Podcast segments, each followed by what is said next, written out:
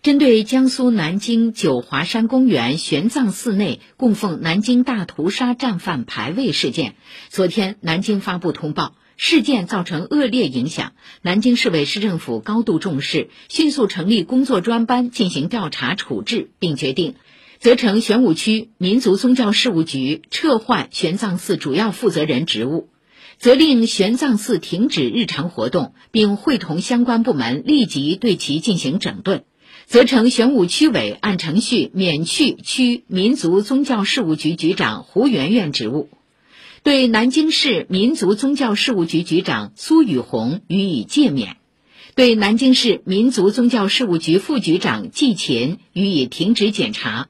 下一步，纪检监察机关、公安机关将对相关单位和人员做进一步调查，并依规依纪依法作出处理，绝不姑息。